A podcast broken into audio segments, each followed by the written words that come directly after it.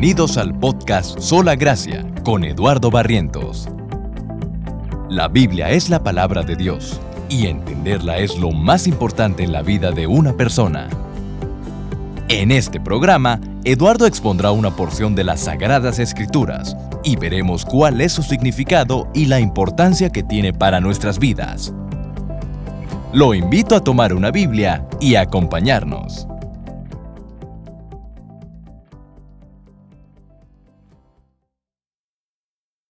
Les pido por favor, vamos a empezar el mensaje de hoy en la carta a los filipenses, que es el libro que estamos estudiando en estas semanas. Vamos a Filipenses capítulo 3. La semana pasada terminamos eh, Filipenses capítulo 2, este, aunque se cortó un poco el, el, mensaje, pero igual voy a ver qué puedo rescatar. Pero hoy vamos a empezar Filipenses capítulo 3. Filipenses capítulo 3.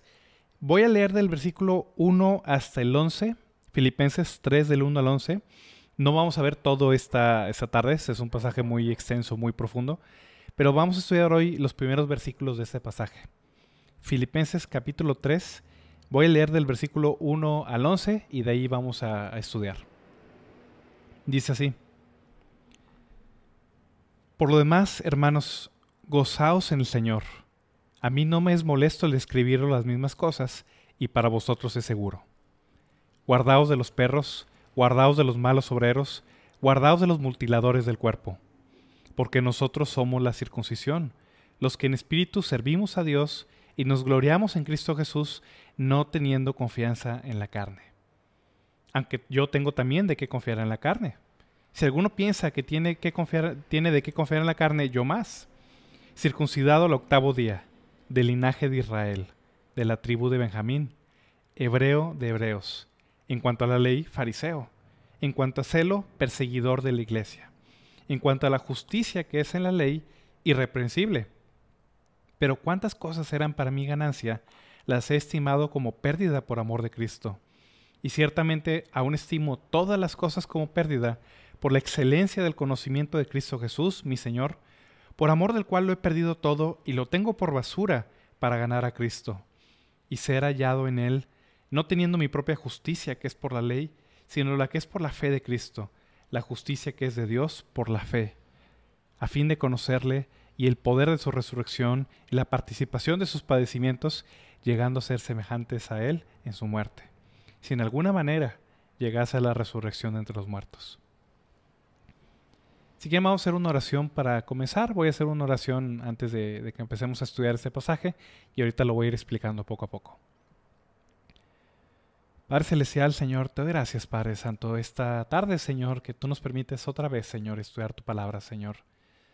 Yo te agradezco, Señor, por todo lo que tú nos has enseñado estas semanas, Padre. Yo te suplico, Señor, que tú nos bendigas esta tarde, Señor, que mandes tu Espíritu Santo, Señor, a cada casa, a cada lugar, Padre, donde hay alguien pues, viendo este mensaje, Señor, para que tu palabra, Señor, pueda entrar en su corazón, Padre, y pueda dar fruto para vida eterna, Señor.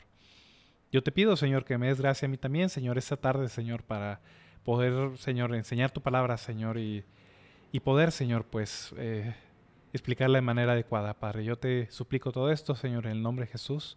Amén. Muy bien, entonces, estamos comenzando el, el capítulo 3 de la carta a los filipenses. Como hemos visto, en esos dos capítulos el apóstol Pablo escribe de una manera muy personal, muy cariñosa a los filipenses. Y ese capítulo 3 realmente es el corazón, es la esencia de la carta a los filipenses.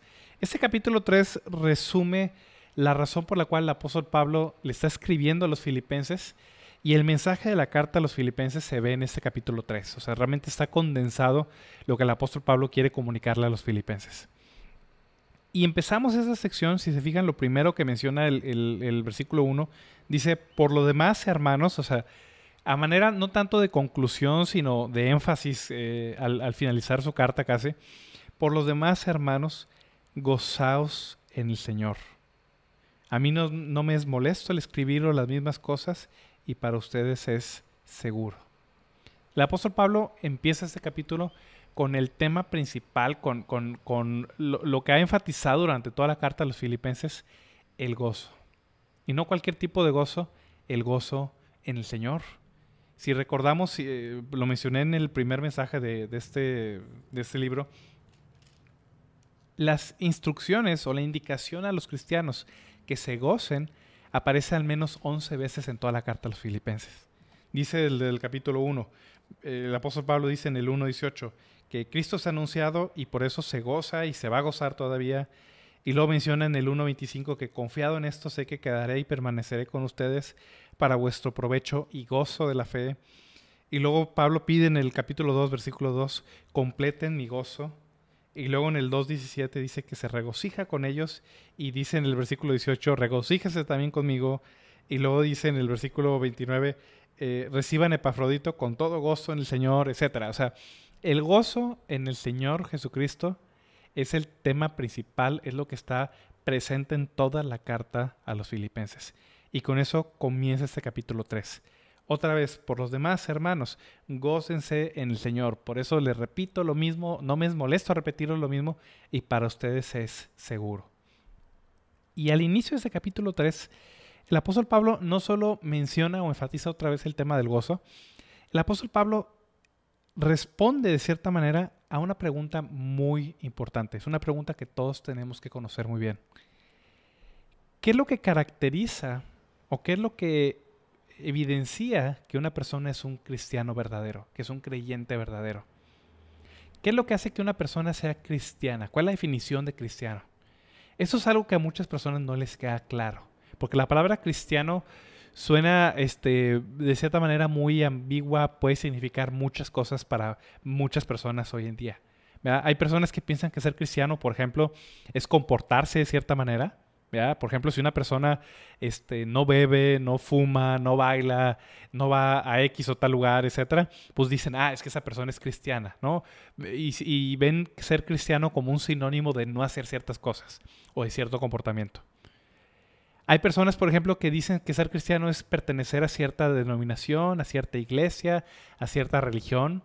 Hay personas que dicen, bueno, yo pertenezco a los presbiterianos, a los bautistas, a los metodistas, a la iglesia, al discipulado, a lo que usted quiera. Y dicen, ah, bueno, entonces por eso soy cristiano, ¿no? Soy cristiano porque pertenezco a esta iglesia, a esta denominación, etcétera. Hay personas, por ejemplo, que piensan que ser cristiano es realizar cierto ritual o ciertas costumbres religiosas. Por ejemplo, este, yo voy a la iglesia tantas veces por semana, ofrendo tanto dinero para estas causas, eh, voy a un estudio bíblico tantas veces a la semana, este, inclusive escucho sermones, este, leo la Biblia. Entonces, hay personas que dicen, ah, bueno, eso es un cristiano, ¿no? Una persona que hace cierto ritual religioso. Hay otras personas, por ejemplo, que piensan que ser cristiano es pertenecer a una familia cristiana. Por ejemplo, hay lugares como los Estados Unidos, por ejemplo, y aún en México ya, ya es algo que ya existe este, con el paso del tiempo, donde hay personas que nacieron en hogares cristianos o pertenecen a familias que son cristianas y por tanto, pues ellos pues por default eh, son cristianos, ¿no? Mi familia, mis padres, mis abuelos son cristianos, entonces pues yo soy cristiano, ¿no? De cierta manera como decir, soy cristiano, quizás no soy este, católico de otra religión, por ejemplo. Hay personas que piensan que el cristianismo es eso, meramente, pertenecer a una familia cristiana. Hay personas que, por ejemplo, piensan que ser cristiano es tener ciertas convicciones eh, morales o ciertas convicciones políticas, por ejemplo. Hay personas que están en contra del matrimonio homosexual, en contra del aborto, en contra de X o Y, lo que usted quiera, algún tipo de opinión política o moral. Y decimos, ah, bueno, esa persona es cristiana porque tiene estas convicciones morales o estas convicciones políticas, ¿no? Vota por X partido. Por ejemplo, este, en México, pues el partido eh, derechista, hay ciertos partidos que son derechistas. Bueno, hay gente que dice, bueno, si, si yo voto por esos partidos y sigo esas políticas, soy cristiano, ¿no? En Estados Unidos, pues está el Partido Republicano y el Demócrata, dicen, bueno, si tú votas republicano, eres cristiano, ¿no? Estás, este, tienes las opiniones políticas que un cristiano tendría, aparentemente. Y hay personas inclusive que definen ser cristiano como tener ciertas convicciones religiosas, ciertas creencias religiosas bueno, yo creo que hay un solo Dios, creo que el cielo existe, que el infierno existe, este, creo que la Biblia es la palabra de Dios, este, etcétera, o sea, varias, varias convicciones religiosas. Entonces, hay personas que tienen una o más de estas características, hay algunos que tienen todas estas características, tienen ciertos comportamientos que se asocian al cristianismo, cierta asociación religiosa cristiana, pertenecen a cierta iglesia, cierta denominación, hacen ciertos rituales religiosos, van a este, tantas veces a la iglesia, hacen algún tipo de oración, de lectura o estudio de la Biblia, este, etc. Hay personas que además pertenecen a familias cristianas, entonces tienen esas convicciones o esas este, costumbres de, antaño, por así decirlo.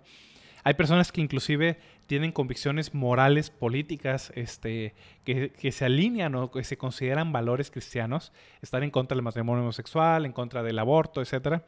Y hay personas que inclusive pueden tener eh, convicciones doctrinales o convicciones religiosas correctas eh, o, propias del cristianismo, ¿verdad? Que hay un solo Dios, este, que la Biblia es la palabra de Dios, que el cielo existe, etc.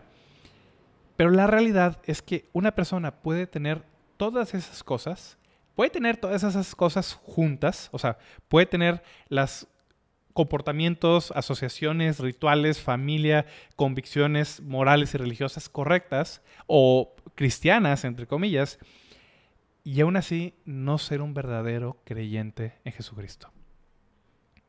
Una persona puede tener todo lo anterior que ya mencionamos y aún así no ser salvo, no ser un verdadero creyente del Señor Jesucristo. Es más, hay personas que tienen todas estas cualidades, por así decirlo, y por esas cualidades piensan que son cristianos, o sea, no son personas eh, hipócritas de cierta manera o este, personas eh, de doble, doble cara o, o, para nada, son personas sinceras en estas creencias y aún así no son verdaderos creyentes y se van a llevar una sorpresa aterradora en el día del juicio cuando se enfrenten al Señor Jesucristo. Señor Jesucristo mismo lo advirtió, si vamos a Mateo 7 versículo 22 y 23.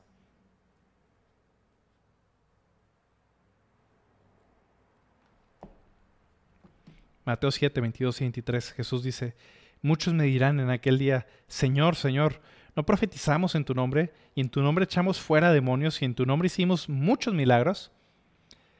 Y entonces les declararé, dice Jesús, nunca os conocí.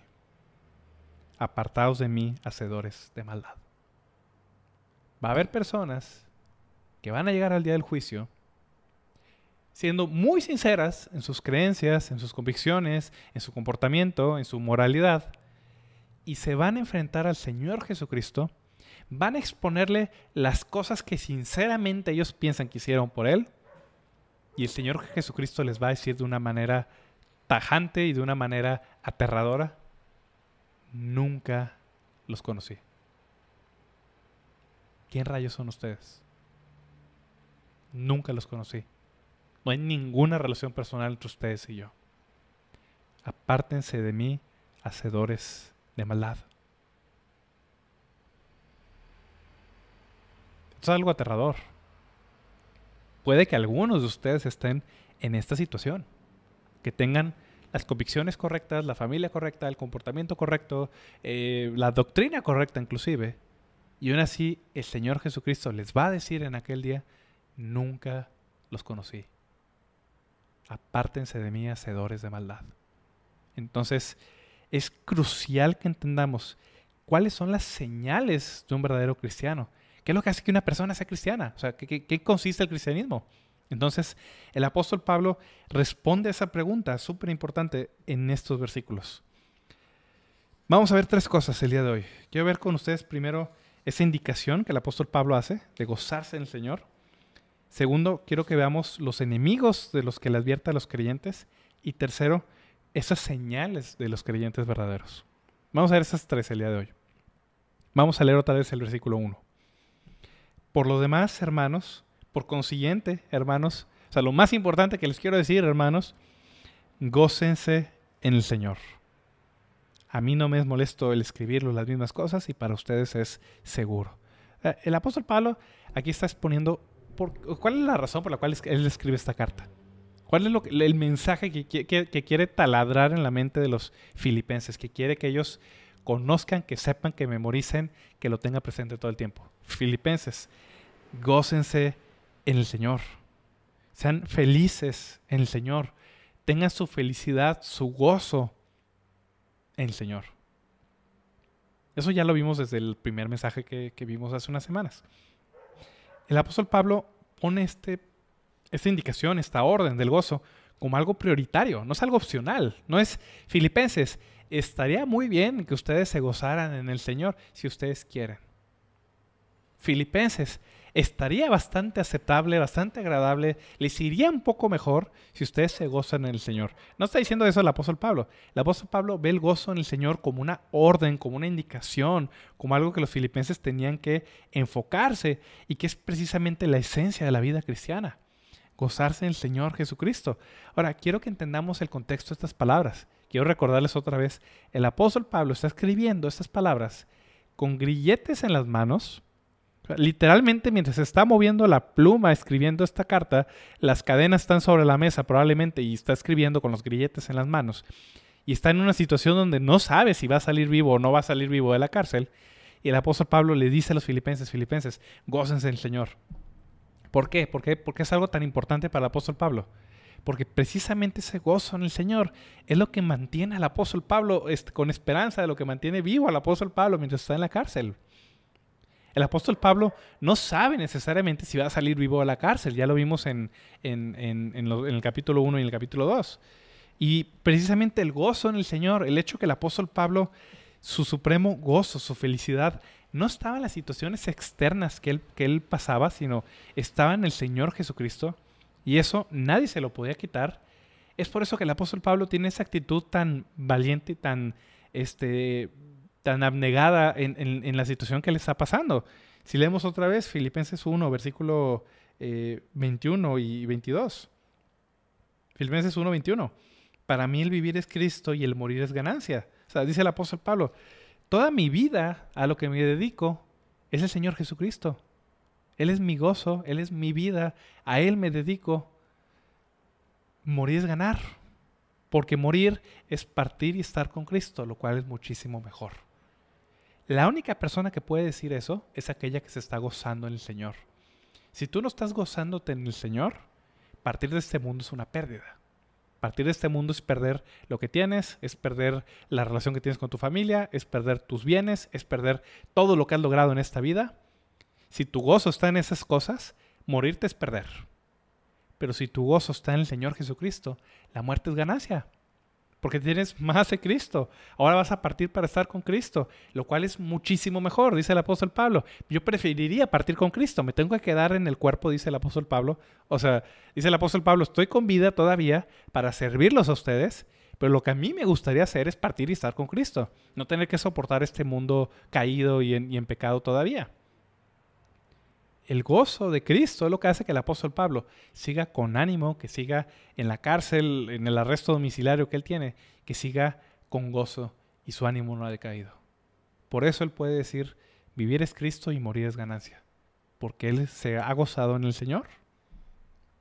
Y es por eso que él repite estas palabras a los filipenses, filipenses, gócense en el Señor y les vuelve a repetir lo mismo, y no me canso de repetir lo mismo, dice, porque para ustedes es algo seguro. ¿A qué se refiere con eso? Es algo que a ustedes les da estabilidad. Si ustedes se gozan en el Señor, filipenses, nada los puede quitar de ese gozo. Nada los puede desestabilizar, nada los puede derribar, nada los puede mover. Gócense en el Señor. Y ahora, el apóstol Pablo quisiera hablar más cosas acerca del gozo en el Señor. De hecho, en el capítulo 4 vuelve a repetir más veces este, lo que es gozarse en el Señor. Por ejemplo, el 4.4 dice, regocijaos en el Señor siempre. Otra vez os digo, regocijaos, etc. O sea, a, partir del capítulo 4 empieza explicando un poco más acerca de lo que es el gozo en el Señor. Pero antes de eso, el apóstol Pablo sabe que hay un peligro. La iglesia, no solo los filipenses, todas las iglesias de cualquier lado del mundo, en cualquier momento, incluyendo las personas que me están escuchando en este momento, tienen un peligro. Hay personas que quieren evitar que ustedes se gocen en el Señor. Hay enemigos, hay personas que están en contra de esto y que quieren evitar que ustedes se gocen en el Señor. Tú dices, ¿cómo? Eh, ¿Cómo es posible que hay personas que quieran hacer eso? Hay personas que quieren hacer eso. Hay personas que quieren desviar a los creyentes y desviar a las personas que en lugar de que se gocen en el Señor, se gocen o se dediquen a otras cosas. Y contra ellos se advierte el apóstol Pablo en el versículo 2. Antes que él pueda explicar acerca del gozo en Cristo más a profundidad, tiene que advertir a los filipenses de las personas que les quieren robar el gozo. ¿Cuáles son los enemigos de ese gozo? Vamos a leer el versículo 2. Guardaos de los perros, guardaos de los malos obreros, guardaos de los mutiladores del cuerpo. Esa palabra guardaos es, es, un, es una advertencia, es cuídense. Filipenses, atentos, cuídense. Hay personas que quieren robarles el gozo. ¿Quiénes son? Le llama aquí perros, les llama malos obreros, les llama mutiladores del cuerpo. ¿A qué se refiere? O sea, ¿contra quién está hablando? Uno, lee esto y pues uno se puede preguntar, bueno, ¿qué tipo de personas, qué, estaban haciendo? ¿Por qué el apóstol Pablo habla tan mal de ellas? ¿Qué, era lo que estaban este, buscando hacer en, la iglesia? La iglesia desde muy temprano, si, si ustedes leen, por ejemplo, el libro de, los Hechos, por ejemplo, tuvo que enfrentar a falsos maestros. La iglesia desde el comienzo tuvo que enfrentar a personas que estaban enseñando y estaban este, desviando a las personas de la enseñanza que el Señor Jesucristo había dejado a través de los apóstoles. Desde muy el inicio empezaron a multiplicarse falsos maestros, personas que enseñaban falsa doctrina, falsa enseñanza, que desviaban a las personas de lo que el Señor Jesucristo había enseñado a través de los apóstoles. Y había, en, ese entonces y hoy en día, hay dos extremos, dos errores, dos herejías, o sea, son, dos falsas enseñanzas diferentes que la iglesia tuvo que combatir desde muy el inicio. A un error le conocemos como legalismo, legalismo, y al otro error le podemos llamar libertinaje o los libertinos. Voy, a explicar un poquito a qué se refiere con estos dos extremos. Los legalistas que tienen varios nombres en el Nuevo Testamento, ahorita les voy a explicar, eran personas que exigían a los demás, exigían a los creyentes requisitos, ciertos requisitos o ciertas eh, ordenanzas o ciertas eh, reglas para que las personas pudieran ser salvas o pudieran tener cierto grado de espiritualidad. Como por ejemplo la circuncisión, guardar la ley de Moisés, este, guardar este, cierta dieta o ciertos alimentos, ciertas eh, tradiciones o días este, religiosos, etc. A esas personas la Biblia, les, la Biblia les llama judaizantes, por ejemplo, porque querían imponer la religión judía, o más bien que la religión judía, las costumbres judías las querían imponer sobre las personas como requisito para ser salvos o al menos como un requisito para ser espirituales. Ellos te decían, si tú no te circuncidas, si no guardas el sabbat, si no sigues este, estas leyes eh, que, que, Moisés nos dio este, de, la dieta y, no comer carne de puerco y no comer, etcétera, o si no guardas cierta festividad religiosa, tú no eres cristiano o no puedes ser espiritual. Era lo que esas personas enseñaban. Nosotros les conocemos como legalistas. Querían utilizar la ley o sus mandamientos como un requisito para ser salvos o al menos como una señal de espiritualidad. De que las personas realmente espirituales, decían ellos, cumplen con esas cosas que nosotros les decimos. Ese era un error que la iglesia tuvo que enfrentar y es el error que el apóstol Pablo está enfrentando en este inicio del capítulo 3. Contra ellos va este pasaje. Ahorita les voy a explicar por qué. Hay otro error que es lo opuesto totalmente, que nosotros le conocemos como los libertinos o el libertinaje, y son las personas que, al opuesto de los legalistas, decían, bueno, como ya somos salvos y Dios es un Dios de amor y Cristo ya pagó por nuestros pecados y que acabo Dios nos perdona lo que sea que hagamos, entonces tú puedes vivir como quieras, puedes pecar lo que quieras, quieres fornicar, quieres cometer idolatría, quieres robar, no pasa nada, que acabo Dios es un Dios de amor y Él no va a castigar a nadie, etc.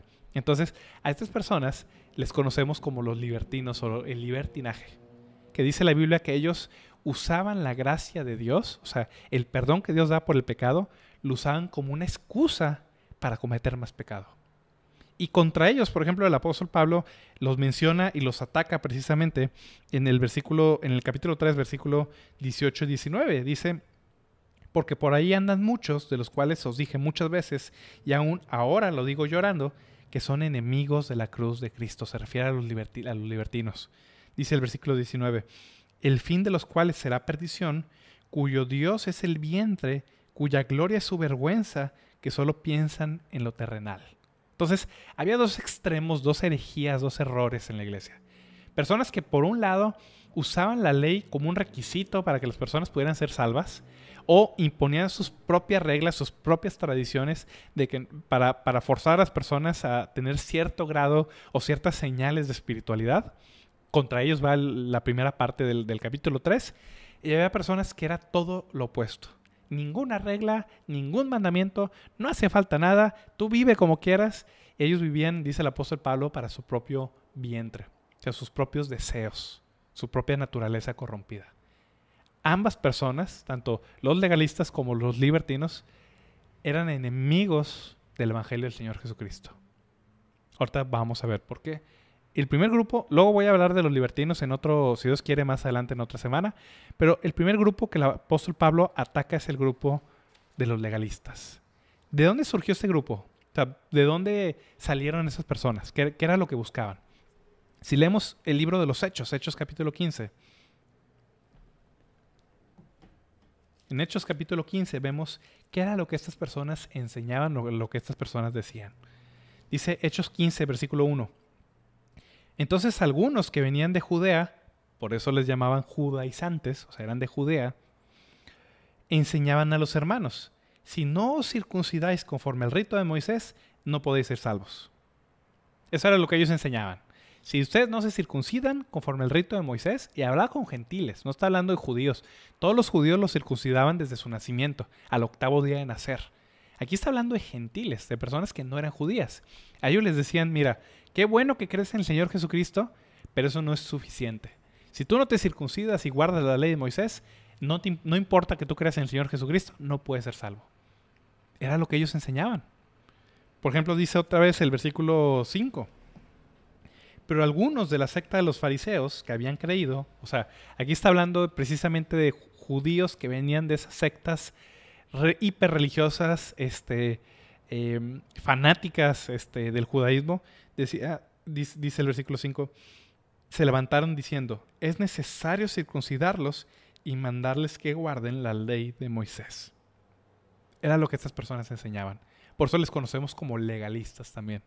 Personas que exigían a otros creyentes, sobre todo a los no judíos, que tenían que guardar la ley, circuncidarse, guardar el Shabbat, este, no comer lo que los judíos no comían, este, etcétera, etcétera, etcétera. Un montón de, leyes u ordenanzas que ellos exigían, porque lo que ellos enseñaban, o sea, el, el error de ellos era que ellos enseñaban a las personas diciéndoles que Cristo no era suficiente para hacerlos salvos, o que Cristo no era suficiente para hacerlos espirituales.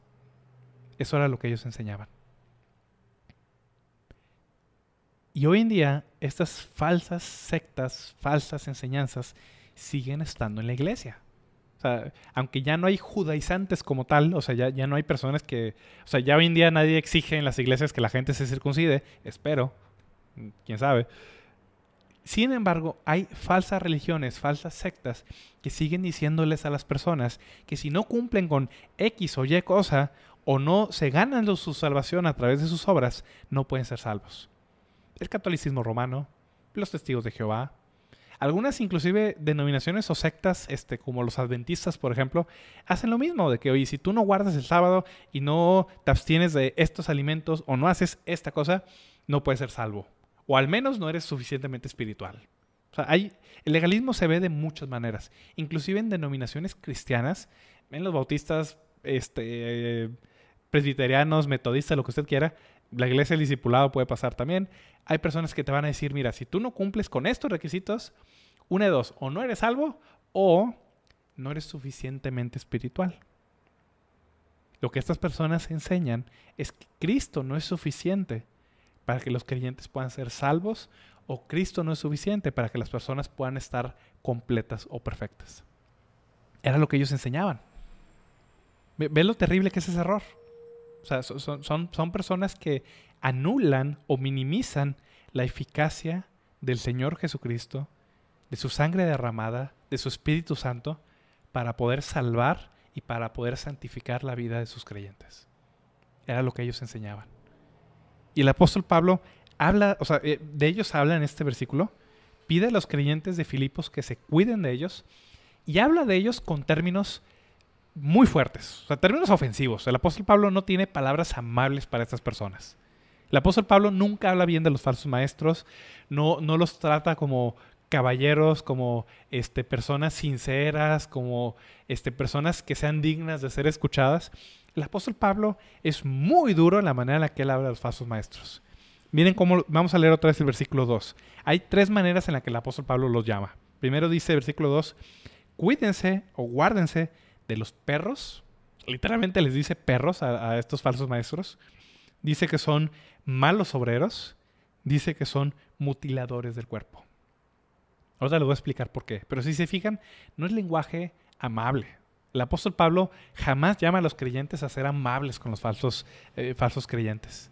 Hay personas que dicen, no, es que el cristianismo es amarnos unos a otros, es que este, tú no tienes derecho a juzgar a los demás, tienes que tratarlos bien. Y la cosa es, el apóstol Pablo y la Biblia y el Señor Jesucristo mismo no tienen ninguna tolerancia con aquellas personas que de manera consciente están enviando personas al infierno. Cualquier persona que minimiza la obra del Señor Jesucristo está enviando personas al infierno. Y el apóstol Pablo en absoluto tiene palabras este, amables para con ellos. Los llama de esas tres maneras. Primero los llama perros. Hoy en día la palabra, o sea, un perro, por ejemplo, es algo que nosotros despierta este cariño, o sea, los perros son mascotas, este, eh, vemos en, Facebook este, fotos de perritos muy bonitos, o sea, para nosotros un perro es algo bonito, ¿no? Es algo este, amable, es una mascota. Pero en ese entonces los perros no, eran como los perros que tenemos hoy en día, no estaban domesticados. o sea, la domesticación fue algo que se tardó mucho tiempo. Los perros realmente pues, eh, no, no, eran bonitos como hoy los tenemos, no había razas como tal. Simplemente pues eran animales este, que estaban deambulando en las calles, que comían basura, este, que estaban sucios, o sea, e-, eran animales desagradables, no, no, no eran, eh, que se robaban la comida inclusive por el hambre, o sea, no, no eran las mascotitas que hoy tenemos eh, hoy en día. Eran animales eh, que los judíos consideraban inmundos, los perros. Los judíos llamaban a los gentiles, la palabra gentil para, para, para los judíos significa perro o perrillo los judíos consideraban a los gentiles inmundos, impuros, que no eran dignos del reino de Dios, que no eran dignos de la salvación.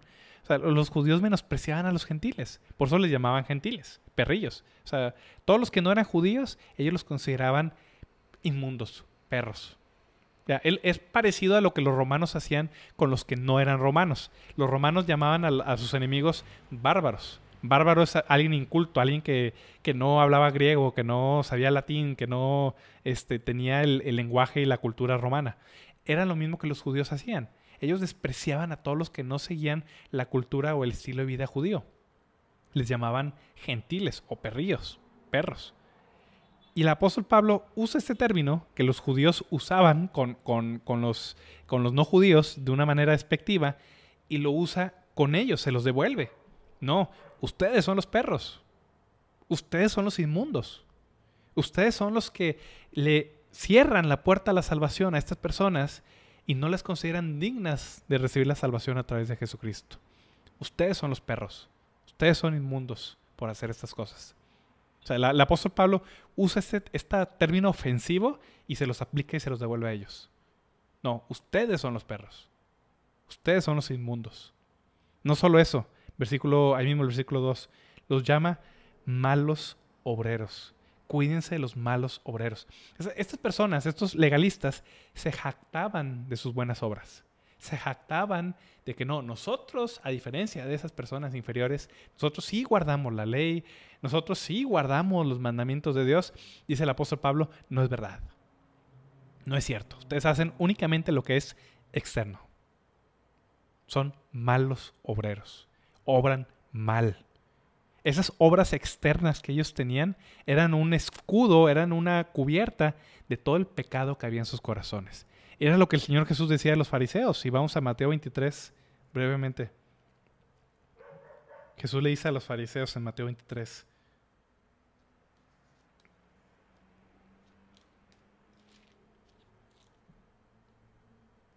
Mateo 23, 25 en adelante. Ay de vosotros, escribas y fariseos hipócritas, porque limpian, limpiáis lo de fuera del vaso y del plato, pero por dentro estáis llenos de robo y de injusticia. Fariseo ciego, limpia primero lo dentro del vaso y del plato, para que también lo de fuera sea limpio. Ay de vosotros, escribas y fariseos hipócritas, porque sois semejantes a sepulcros blanqueados, que por fuera la verdad se muestran hermosos, mas por dentro están llenos de huesos de muertos y de toda inmundicia. Por eso el apóstol Pablo llama a estas personas malos obreros. Malos obreros. Sus buenas obras, entre comillas, son meramente externas para cubrir el pecado que hay dentro de ellos. No obran bien, obran mal. Y no solo eso, versículo, versículo 2, los llama también mutiladores del cuerpo. Mutiladores del cuerpo. ¿A qué se refiere con eso? Es un juego de palabras, de hecho es, una manera muy sarcástica, burlona de referirse a ellos. La palabra circuncisión, lo que nosotros conocemos como la circuncisión, en griego es la palabra peritomé. Peritomé significa circuncisión en griego. Y el apóstol Pablo, cuando dice aquí mutiladores del cuerpo, usa una palabra que, es parecida a circuncisión, es la palabra catatomé. Es un juego de palabras. Peritomé es circuncisión, catatomé significa mutilación, castración, o sea, e, eso es lo que significa la palabra. Peritomé es cortar alrededor, es, lo que hace una circuncisión, corta alrededor, corta el prepucio nada más. Catatomé es mutilar, es este, literalmente castrar a alguien.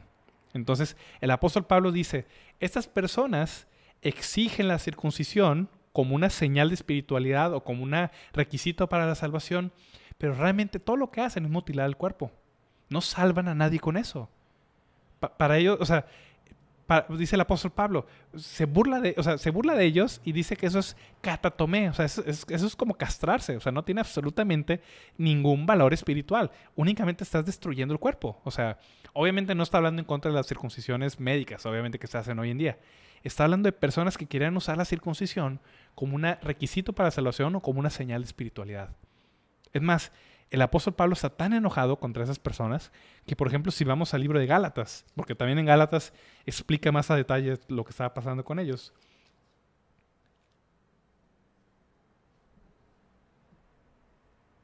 Dice en Gálatas 5, versículo 12, ojalá se mutilasen los que os perturban.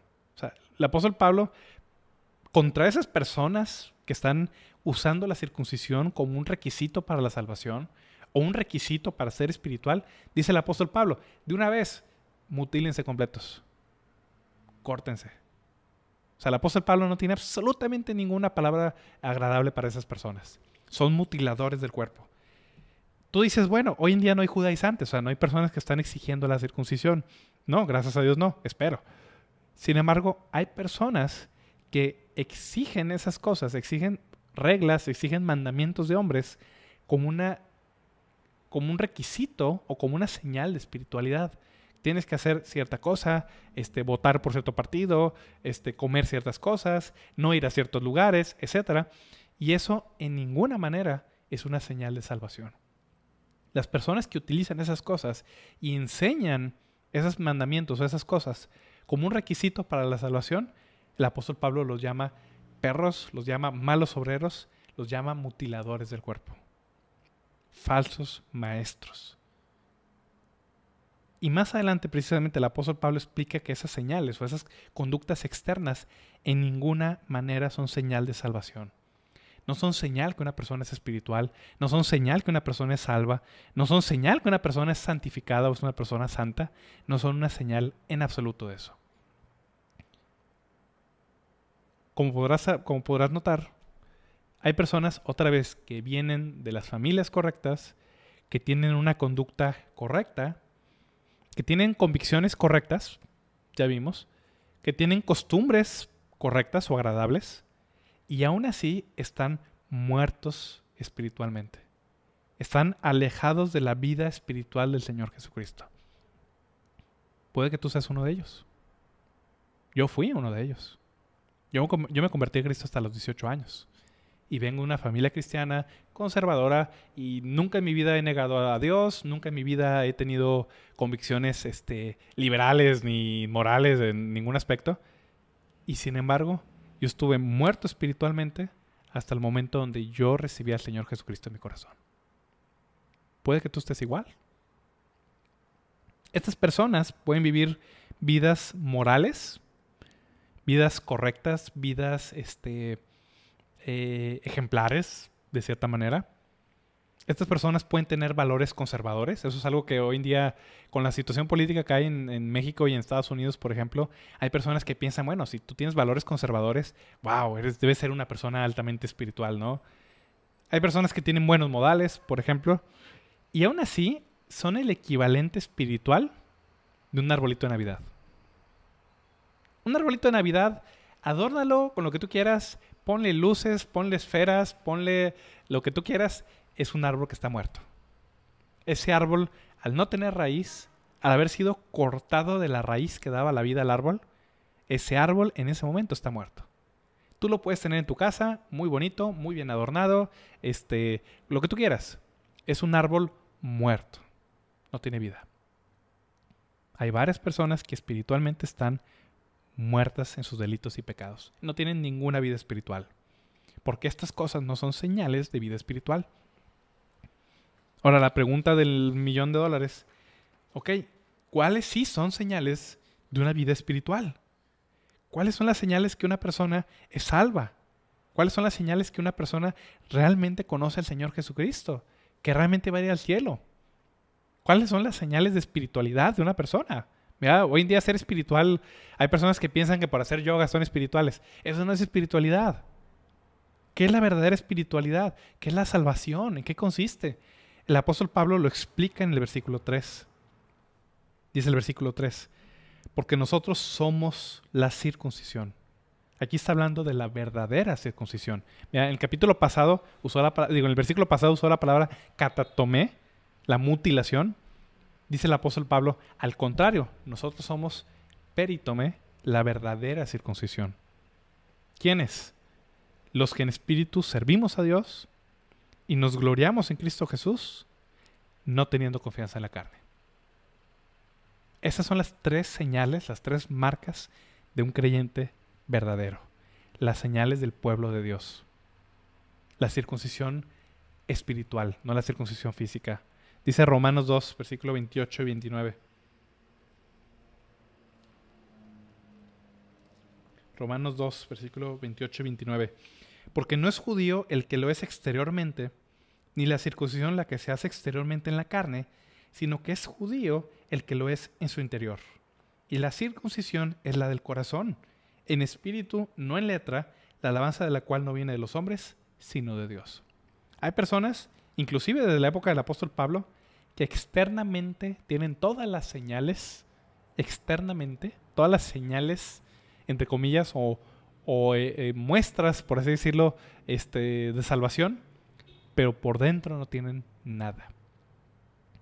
Dice el apóstol Pablo, la verdadera circuncisión, la circuncisión espiritual, que es una señal, es una muestra de salvación que Dios ha hecho en Cristo, no es externa, no es en la letra, no es en lo exterior, no es en las cosas que uno hace, es en lo interior. La alabanza de la cual no viene de los hombres, o sea, esto no es algo que los hombres vemos eh, por la vista, es algo que viene de Dios. ¿Cuáles son esas señales? Hay tres cosas que el apóstol Pablo menciona en el versículo 3. Nosotros somos la verdadera circuncisión. Primero, los que en espíritu servimos a Dios. Aquí se traduce como eh, los que en espíritu servimos a Dios. Otras traducciones lo traducen como los que por el espíritu, o sea, realmente ahí, hay un, este, un artículo definido, los que por el espíritu adoramos a Dios, primer punto, o servimos a Dios. Esa palabra servir puede ser traducida como adoración o como culto, es lo mismo. Los verdaderos creyentes, las personas que verdaderamente son salvas, adoran a Dios por el espíritu o en espíritu. Es lo mismo. ¿A qué se refiere con eso? Los verdaderos creyentes tienen una adoración genuina, profunda por Dios, un temor a Dios, una adoración por Él, que no consiste en actos externos. no es lo que yo hago, dejo de hacer, voy o no voy, este, como o no como, este, fumo o no fumo, lo que sea, sino son aquellos que en el interior, en espíritu y en verdad, adoran a Dios.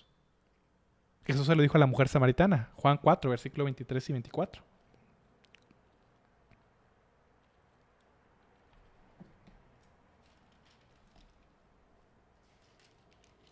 Jesús le dijo a la mujer samaritana, Juan 4, 23 y 24.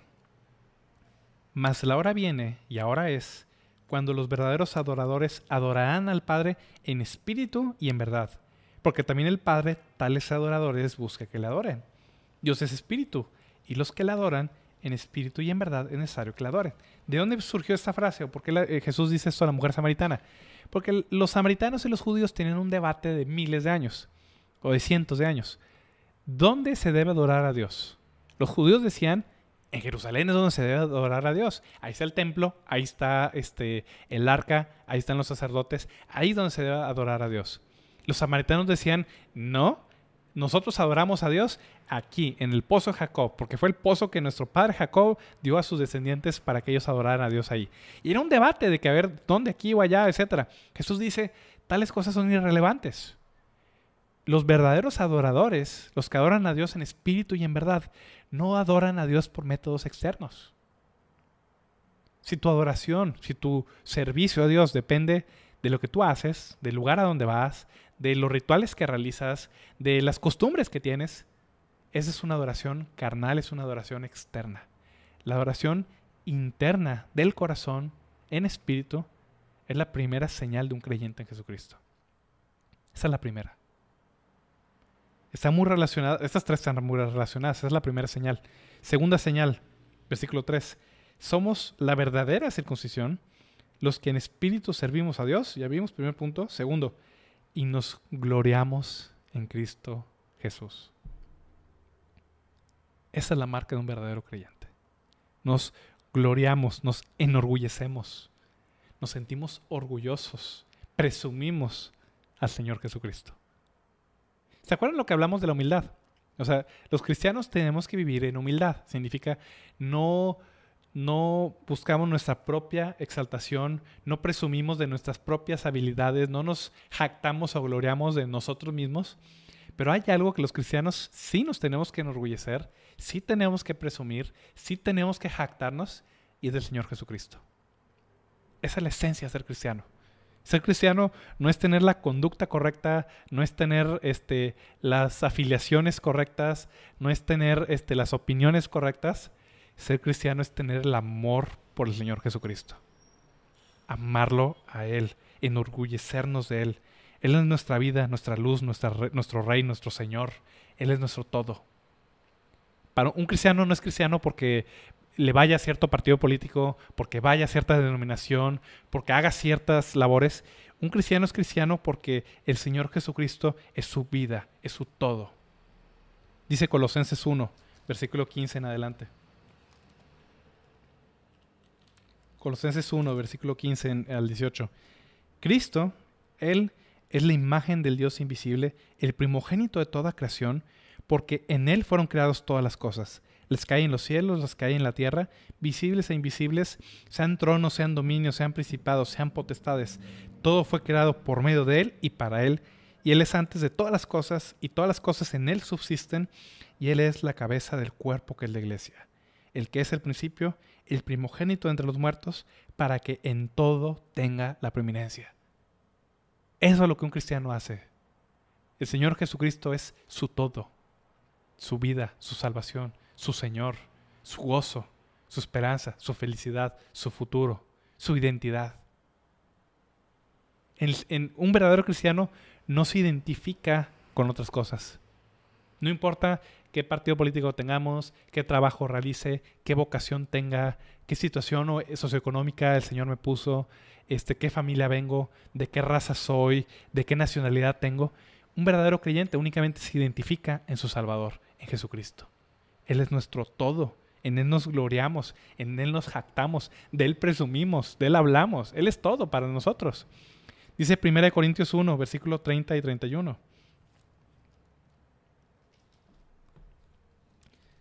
1 Corintios 1, versículo 30 y 31.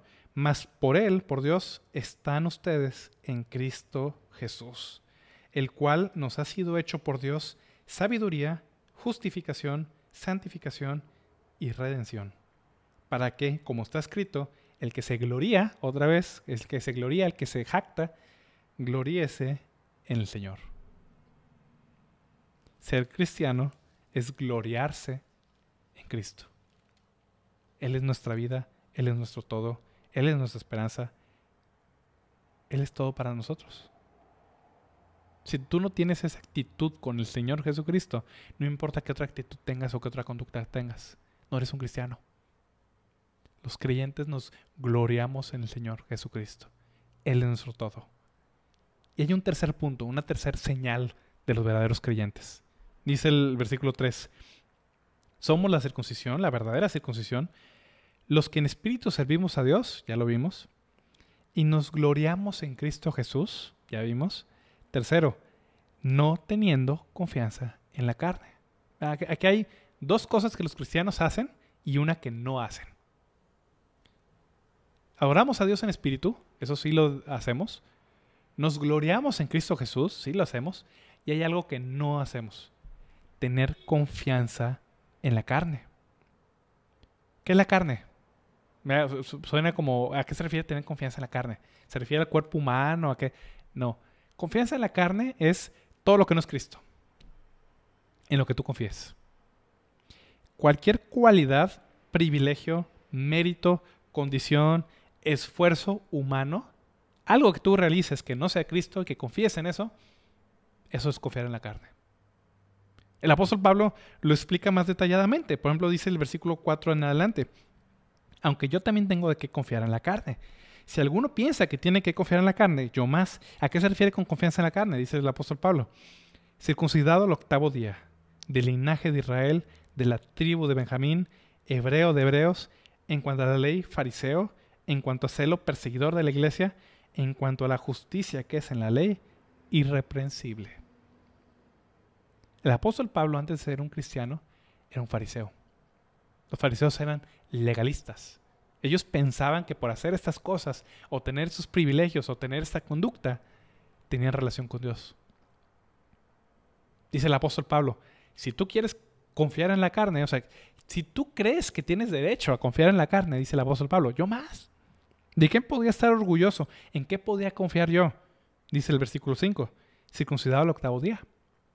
Hmm, estos judaizantes, este, que varios de ellos no eran judíos, eran gentiles, este, y que quieren poner a gentiles a circuncidarse, dice el apóstol Pablo, yo de ahí vengo. A mí me circuncidaron al octavo día, conforme a la ley de Moisés.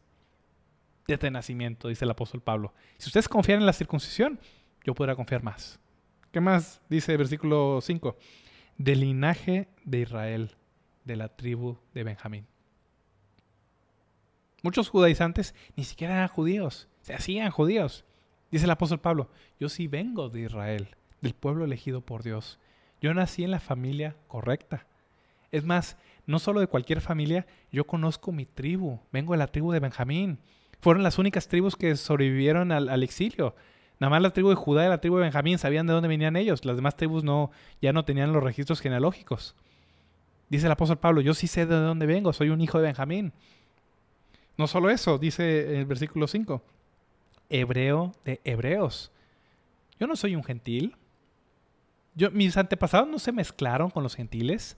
Somos un linaje de hebreos, hijos de Abraham, todos de la tribu, del linaje de Israel, de la tribu de Benjamín. No solo eso, el apóstol Pablo dice, en cuanto a la ley, yo era fariseo. Ah, ustedes se creen muy devotos porque guardan el sábado, dice el apóstol Pablo. Yo era fariseo. Los fariseos ni siquiera caminaban en sábado para no quebrantar el sábado. Así de, fanático y de, este celo y de, este, de énfasis religioso hacía en su vida. Era un fariseo. Y no solo eso, dice versículo 6, en cuanto a celo, perseguidor de la iglesia. ¿Ustedes se creen comprometidos porque este, hacen estas cosas? Dice el apóstol Pablo, yo era comprometido hasta la muerte. Cuando la iglesia del Señor Jesucristo amenazaba la religión fariseica, dice el apóstol Pablo, yo iba y los perseguía, los echaba en la cárcel, los mataba. Ustedes se creen muy religiosos o muy comprometidos, dice el apóstol Pablo, yo era más comprometido todavía. Tú te crees muy cristiano porque vas a la iglesia un día a la semana, dice el apóstol Pablo. No tienes nada de qué presumir. Yo hasta mataba a los cristianos. porque yo era totalmente sincero en lo que yo creía. No solo eso, dice, dice el versículo 6, en cuanto a la justicia que es en la ley, irreprensible. ¿Significa que el apóstol Pablo era perfecto, que nunca pecaba? No, significa nadie me podía reclamar que yo no era sincero, genuino en mis creencias. Yo era irreprensible. Pero esas no son señales de salvación. Nada de lo que el apóstol Pablo acaba de mencionar son señales de salvación. Dice el versículo 7, cuántas cosas eran para mí ganancia, lo que yo me enorgullecía, lo que yo este, confiaba, las he estimado como pérdida por amor de Cristo. Las he estimado como pérdida. Los verdaderos creyentes en Jesucristo no confían en la carne. Si tú estás confiando porque tienes opiniones conservadoras, porque tienes buenas costumbres, porque vienes de una familia cristiana, porque vas a cierta iglesia cristiana, porque conoces la Biblia, este, porque este, lo que tú quieras, porque no fumas, porque no eres como tu vecino adúltero, este, o fornicario, o como aquel otro X o Y. Dice el apóstol Pablo, pues yo era mejor que tú, y aún así no me sirvió para nada. Eso no era ser salvo. Los verdaderos creyentes en Jesucristo no confían no confiamos en la carne. Confiamos únicamente en el Señor Jesucristo. Él es nuestro todo. Él es nuestra salvación. En Él estamos completos. Él es nuestra sabiduría, justificación, santificación, redención. De lo único que un cristiano se regocija, se enorgullece, es que tiene un gran Salvador. Estas son las señales de un verdadero cristiano. La pregunta es, ¿Tú lo eres? ¿Tú eres un verdadero creyente? Esta es la pregunta más importante de todas. ¿Eres salvo? Ah, y, ya sabes, no te estoy preguntando que si haces X o Y, si vas a cierta iglesia, si conoces la Biblia. La pregunta es, ¿eres salvo? ¿Crees en el Señor Jesucristo? ¿Confías en Él única y exclusivamente para tu salvación? ¿O estás confiando en esas cosas, pensando que por esas cosas te vas a ir al cielo? Si sí, este es el momento para cambiar. El apóstol Pablo, vamos a ver su testimonio la siguiente semana, el apóstol Pablo pasó por eso, por eso. Él era así, él confiaba en esas cosas, pero se dio cuenta que todo era como basura con tal de conocer a Cristo. El valor de conocer a Cristo es lo más maravilloso que hay en la vida. Es lo que define a un verdadero cristiano, el Señor Jesucristo. Si tú no eres un creyente en Jesucristo, tú puedes serlo hoy. Hoy puedes aceptar al Señor Jesucristo como tu Salvador. Hoy puedes confiar en Él. Deja de confiar en otra, cosa. Deja de confiar en tu religión. Deja de confiar en tus obras. Deja de confiar en tu conducta, en tu moralidad, en eh, tu familia, en lo que tú quieras. Confía en el Señor Jesucristo. Recíbelo a Él en tu corazón. Y eso es lo único que te va a salvar. Voy a hacer una oración para terminar. Padre Celestial, qué maravilloso, Padre, que... No hay palabras, Señor, para describir esto, Señor. La verdadera circuncisión, Padre, la verdadera salvación, Señor, pues no son las cosas externas que hagamos, Señor. Es adorarte en espíritu, Señor, y gloriarnos en el Señor Jesucristo sin tener confianza en la carne, Señor. Yo te pido, Padre, que obres en nuestra vida, Señor. Aún los creyentes, Padre, a veces, Señor, tenemos la tentación de confiar en nuestra carne, Padre, confiar en nosotros, Señor. Guárdanos de eso, Señor. Líbranos, Señor, también de falsos maestros, Señor, que quieran enseñar de otra manera, Señor. Permítenos gozarnos en ti, gozarnos en Cristo, Señor, sin poner confianza en la carne. Yo te pido todo esto, Señor, y también te pido por aquellos, Señor, que todavía no te conocen, Padre, que como esos árboles de Navidad, Señor, están muertos, Señor, desarraigados, Padre. Yo te pido, Señor, que esta tarde, Señor, o cuando sea que estén viendo este video, Señor, que ellos confíen en el Señor Jesucristo para su salvación, Padre. Yo te suplico todo esto en el nombre de Jesucristo, Señor. Amén.